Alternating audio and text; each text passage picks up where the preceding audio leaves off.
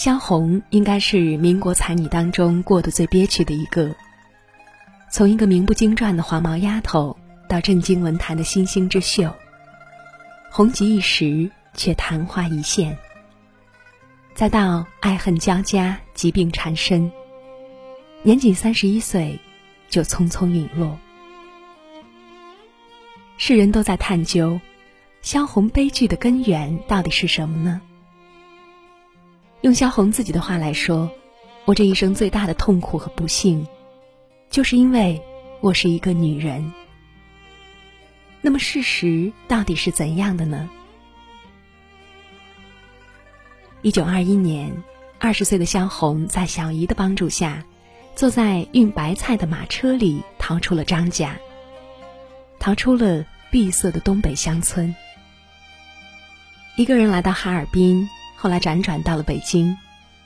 身无分文的富家小姐萧红。此时只能饥一顿饱一顿的，在北京的同学那里蹭吃蹭喝蹭床睡。一天都没吃东西的萧红，在寒风中苦苦挣扎着。回宿舍，自己实在是不好再打扰同学。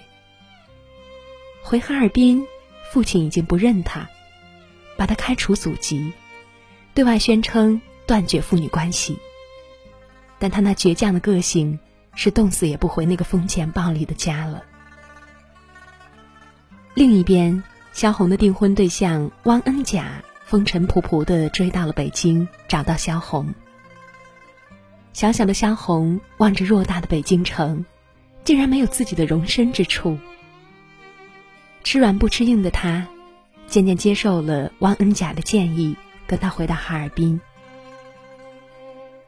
回到哈尔滨之后。汪恩甲把萧红安排在东兴顺旅馆，他白天教书，晚上回来陪萧红，就像平常夫妻一样过起了正常的夫妻生活。东兴顺旅馆属于下等旅馆，里面来往穿梭着一些下等人，有要饭的，有订鞋的，有抽大烟的，有妓女，有嫖客，形形色色，各色人等。就像一个大染缸，渐渐的把萧红也浸染上了一些放荡的脾气。萧红学会了抽大烟、赌骰子、讲段子，更重要的是，她怀孕了。在那样一个封建的时代，未婚先孕是一件极不光彩的事。鲁迅先生曾在《娜拉走后怎样》揭示出娜拉的命运。不是堕落，就是回来。而萧红就是那个出走的娜拉，无疑萧红是堕落着回来了。渐渐的，汪恩甲对她也不似从前那般殷勤了，眼里渐渐多了厌弃，少了柔情，再也没有提过要娶她。男人一点儿也不傻，心里早已经在衡量自己的利弊。当一个女人开始不自重的时候，离男人的敬重也就越来越远了。一个雨雪纷飞的清晨，汪恩甲走了，就像那天空里飘着的雪花，随着一阵风化了去。一天，两天，三天，五天，十天，半个月，一个月，汪恩甲再也没有回来。另一边，《国际协报》主编裴新元正在跟他的助手肖军说：“一个叫张乃莹的姑娘写了一封信，专门骂我，说我们不能见死不救。”肖军也好奇这是一个怎样的女人，竟敢写信骂主编，对他信中描述的境遇也很同情，表示愿意带主编去会会这一位姑娘。东兴顺旅馆三楼一个昏暗的小阁楼里，萧军定睛打量着萧红那破烂的长衫和她那怎么也裹不住的圆球。萧军开门见山：“我是国际协报的编辑萧军，你就是张乃莹。”然后拿起报纸看了看，低声道：“这是你做的诗。”萧红感觉自己正裸体接受对方的窥视，显得极不自然，哆哆嗦嗦的说：“是，都是随意写着玩的，您还是别看了，上不得台面。”萧军一听，越发来了兴致。本打算看一眼就走，也算对主编有一个交代。而眼前的女人虽然衣衫褴褛，但灵魂却闪烁着别样的光辉。就这样。他们相恋了。萧红在萧军的庇护下，安全的在医院里度过了生产期。出院之后，他们身上带着仅有的两元钱，住在一个叫欧巴桑的旅馆里。他们没有钱租铺盖，两个人就合衣而睡，紧紧相拥，相互取暖，像两只落难的孤雁，相互温暖，相互舔舐。这段看似贫瘠的日子，却也是他们最甜蜜的日子。后来日子好了，有钱了，有名了，感情却没有了。萧军曾用“贱牛与病驴”来形容他们的关系。萧军总是精力充沛，走到哪儿都能吸引女人的目光，成为那万花丛中的一簇绿。而萧红总是病殃殃的生闷气，一点鸡毛蒜皮的小事也能引发一场战争。明明爱着对方，可一吵起架来就控制不住贬损、挖苦、讥讽对方。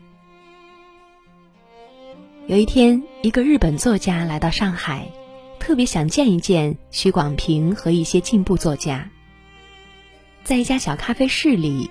聚集了萧军、萧红，还有另外几位。萧红的右眼青紫了很大的一块，吸引了大家的注意。有人问：“怎么了？碰伤了眼睛？好险呀！幸好没有伤到眼球，痛不痛呀？眼睛可得小心呀！”我自己不加小心，昨天跌伤了。萧红平淡的回答，又补充说道：“黑夜里看不见，没关系。”什么跌伤的？别不要脸了！萧军在一旁得意的说：“我昨天喝了酒，借点酒气就打了他一拳，把他的眼睛打青了。”萧红面对萧军的当众羞辱，窘迫的低垂着头，选择忍让。他以为这样可以换来感情的和睦。可惜他的忍让并没有换来萧军的感激，相反，萧军变得肆无忌惮起来，讥笑与打骂成了家常便饭。大多数女人习惯委曲求全，把柔弱当善良，却不料自己的软弱恰恰为对方提供了可以肆意妄为的温床。鲁迅先生曾经形象的比喻二萧，就像两只受伤的刺猬。在一起相互刺痛，不在一起又相互挂念。后来萧红东渡日本，明里是去学习，实则是借此疗伤。可到了日本，萧红原以为离萧军远点儿就可以忘掉他，可心里却紧紧的系着萧军的生活。听着隔壁日本女人走动的木屐声。想着现在萧军的颈椎病好点了没？随即拿起笔给萧军写道：“现在我庄严的告诉你一件事情，在你看到之后，一定要在回信上写明。就是第一件，你要买个软枕头，看过我的信就去买，硬枕头使脑神经很坏。你若不买，来信也告诉我一声。”我在这边买两个给你寄去，不贵，并且很软。第二件，你要买一张当做被子来用的有毛的那种单子，就像我带来那样的，不过该更厚点。你若懒得买，来信也告诉我，也为你寄去。还有，不要忘了夜里不要吃东西。没有了。可惜呀，萧红的善解人意和体贴关怀，并没有拴住萧军那一颗异动的心。男人需要的是膜拜和敬仰，关爱如果过了头，就成了负累，迟早是要被甩掉的。有些人总是习惯把爱无私的奉献给他所爱的人，却对自己像一个冷酷的刽子手，冷酷的摧残折磨着自己，以为这样可以唤起男人的同情和爱护，不料却往往适得其反。让男人越逃越远。就在与萧军的分分合合中，他认识了端木蕻良。当时端木需要一个吃住的地方，萧红便让他住进了家里。同住在一个屋檐下，同在一个锅里吃饭，甚至因为房间有限而三人同睡一张床。端木慢慢走进了二萧的生活。萧红对这一位文学后辈也是特别的关怀，照料有加。那时的萧军经常当众指责萧红的文章写得太烂太散，说小说不像小说，散文不像散文。而站在一旁的后辈书生端木却护着萧红，说他的文章形散神不散，是真正的文学精品。在这样的朝夕相处中。萧红渐渐把情感的天秤倒向了端木，甚至不顾自己当时已经怀了萧军的孩子，坚决要和萧军分手。就这样，萧红怀着萧军的孩子和端木结了婚。无奈端木像个没断奶的大孩子，生活上全靠萧红打理。身体的过度劳累加上战乱，后来到香港之后。萧红就感染了很严重的肺病，端木无心照顾萧红，就托洛宾基帮他看护已经病重的萧红，自己竟然懦弱的躲到别处去了。不久，萧红的病情急剧恶化。法国医院设在圣史提凡女校的临时救护站条件非常简陋，没有药品，也没有护理条件。开了刀的萧红呼吸困难，饮食也困难，加上在混乱之中再三颠沛搬移，萧红已经极度衰竭了。一月二十二日，萧红自清晨六时起就陷入昏迷，她仰脸躺着，头发披散的垂在枕后，渐渐的，她的脸色惨白，喉管开刀处有泡沫不断涌出。十时左右，萧红永远的闭上了双眼，再也没有醒过来。床边留下几行小字：“半生尽遭白眼冷遇，身先死，不甘，不甘。”我常常在想，如果萧红没有遇见这几个男人，而是遇见了一个近乎完美的白马王子，像一把保护伞。把一切伤害和丑恶都屏蔽在外，让他仍然可以像小孩子一样保持天性中的纯真，那么他是否可以无忧无虑的过一生呢？男人们也有自己与生俱来的脆弱天性，有彷徨，有软弱，有生存的重担，有自顾不暇的时候。至于女人，要么带上你的火眼金睛。为自己找一个好男人嫁了，要么通过自我觉醒、自我学习，实现自我成就。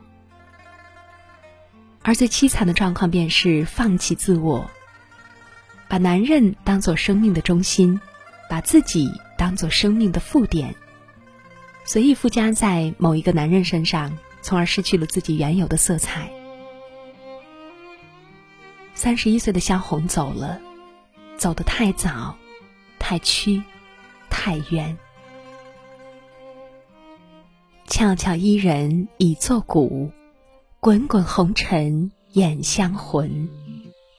白骨成灰空悲切，男欢女爱几分真。愿你我都能懂得爱人，更懂得自爱。突然停住脚步，愣在广场中央，双手空空。像大梦初醒。擦肩而过的人像繁花急速前行，没有人受宠爱的家伙，不需要去承担选择，他没这运气要面对割舍。他于是，像水中石头，任由河流经过，圆润的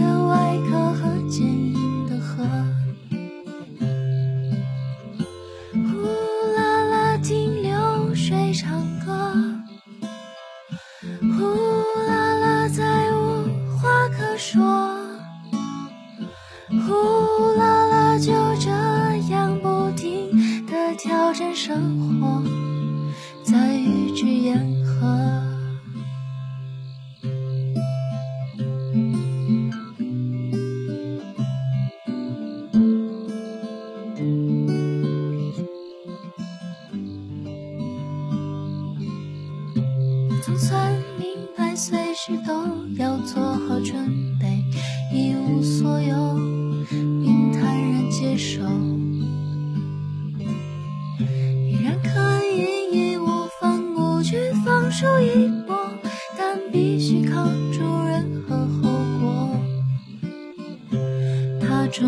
开始学着成为生活上的强者，柔弱始终侥幸他未能获得。